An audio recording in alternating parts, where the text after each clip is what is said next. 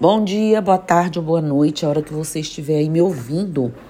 Hoje vamos falar é, sobre um assunto e ontem uma garota, uma menina de 14 anos me perguntando, mãe, como falar com uma entidade, né?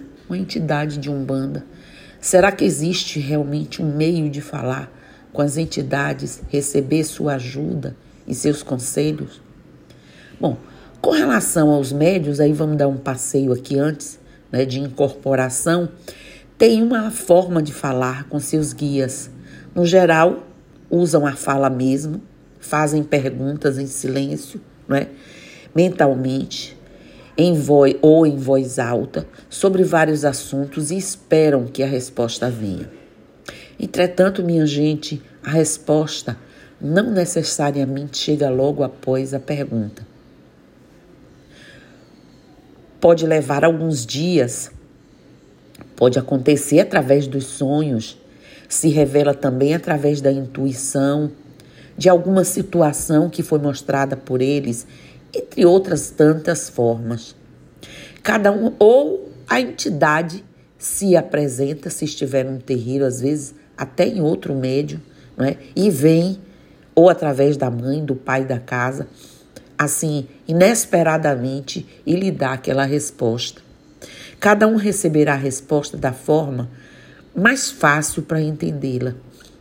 Embora seja certo que receberemos a resposta, não sabemos quando e como ela chegará. Então, se você for um médium de incorporação, mas também tem evidência ou clarividência, é capaz que você os veja ou ouça a resposta à sua pergunta no momento em que a faz.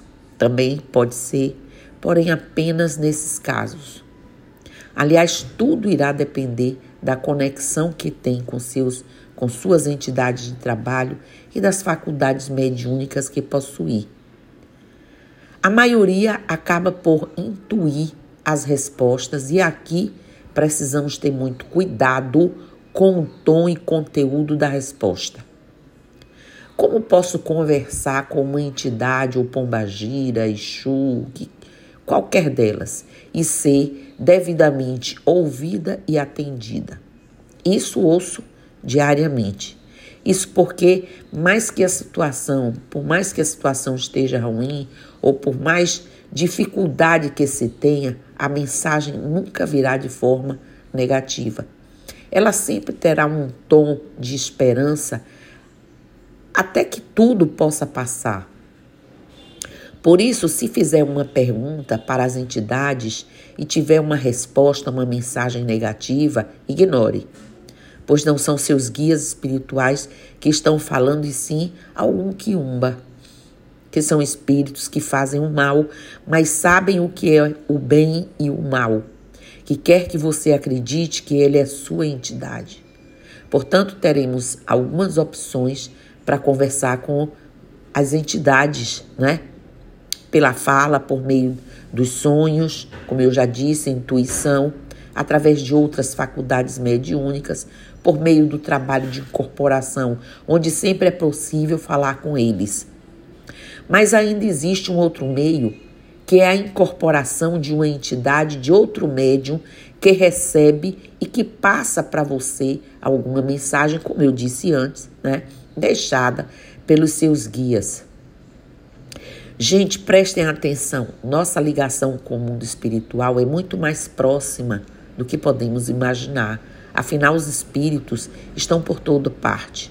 Além do que, nós mesmos somos espíritos, só estamos numa veste física. Acontece que, com a correria do dia a dia, nem sempre nos damos conta dessa conexão. Mas quando silenciamos a nossa mente e a gente presta atenção ao nosso redor, podemos notar alguns sinais de comunicação dos espíritos. Prestem atenção. Entre eles estão aqueles que podem dizer que são mais grosseiros e provocam um efeito físico no ambiente, né? Como luzes piscando, se na sua casa as luzes é, vivem piscando ou há necessidade sempre de trocá-las porque queimam, saiba que a motivação pode não ser elétrica. Essa é uma das tentativas de contato mais comuns do mundo espiritual. Aparelhos eletrônicos que ligam e desligam. Além de interferir nas luzes, os espíritos também se é, aproveitam dos equipamentos eletrônicos para mandar sinais. Nesses casos, é comum ver televisores, rádios e outros aparelhos que ligam e desligam, às vezes, sozinho. Você pensa que você ligou e esqueceu, ou sabe? Ou alguém que da casa, enfim. Arrepios e calafrios. Os arrepios e calafrios que surgem sem, sem a mudança de temperatura ou qualquer outro motivo aparente podem indicar a presença de espíritos no ambiente. Algumas pessoas são capazes de perceber a sensação de modo acentuado, como se houvesse alguém realmente próximo, como se houvesse não, sente a presença, né, de uma outra, é, é, digamos assim, corpo energético próximo. É, sejam cheiros marcantes, sejam cheiros agradáveis ou não, odores muito marcantes podem ser provocados por espíritos. Por exemplo, aqui é muito comum a gente sentir cheiro de charuto o tempo inteiro aqui pelos corredores, né? Em muitos casos, gente, incensos, cheiros de, de, de palha queimando, de folhas queimando, ou podres, né? Putrefações. Em muitos casos, os indivíduos sentem cheiros conhecidos que os fazem lembrar de espíritos já também desencarnados. Barulhos e vozes. Alguma, algumas manifestações são ainda mais vividas, como os barulhos e vozes. Sons é, de batidas, chamados e até frases que não foram produzidos por alguém no ambiente podem representar uma tentativa de contato espiritual. Como vimos, né, esses efeitos físicos podem acontecer com os espíritos quando os espíritos têm necessidade premente de se comunicar. Mas existem outras formas mais sutis, como um pensamento que quer se firmar em nossa mente, mesmo que não queiramos, um sonho com alguém desencarnado e outras pessoas dizendo que sonharam com esta ou aquela pessoa desencarnada de que ela nos mandou aí um recado.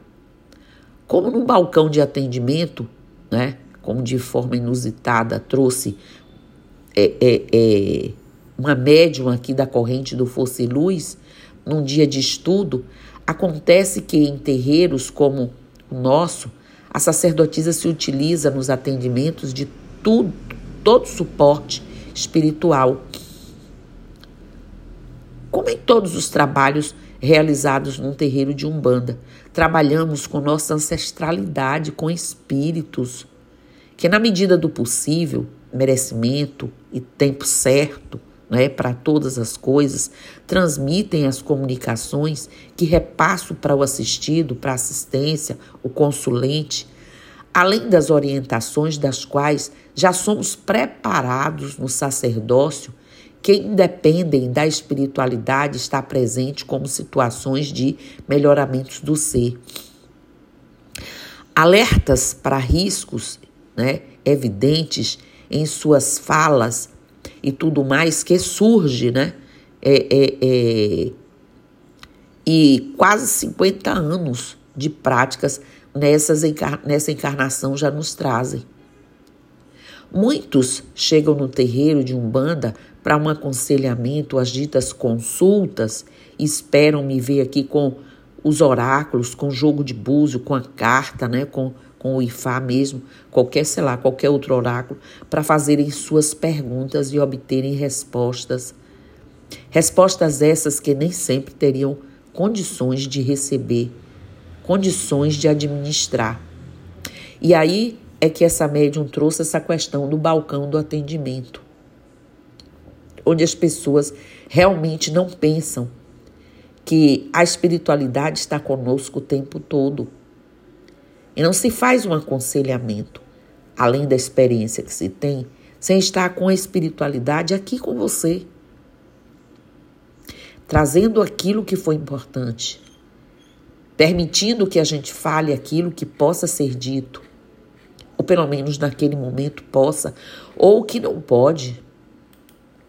Não é? é um discernimento que nós que trabalhamos com isso temos que ter. Não é a questão de aprendizado. Se você já faz isso, você já tem que ter. Então não se preocupe que de qualquer forma, num dado momento, o Espírito vai falar com você. As suas respostas virão. Se assegure de que sejam as de forma correta. Se tiver dúvida, consulte alguém que entenda mais. Mas acredite, somos espíritos encarnados, portanto, temos sim a facilidade de nos conectarmos com o mundo espiritual.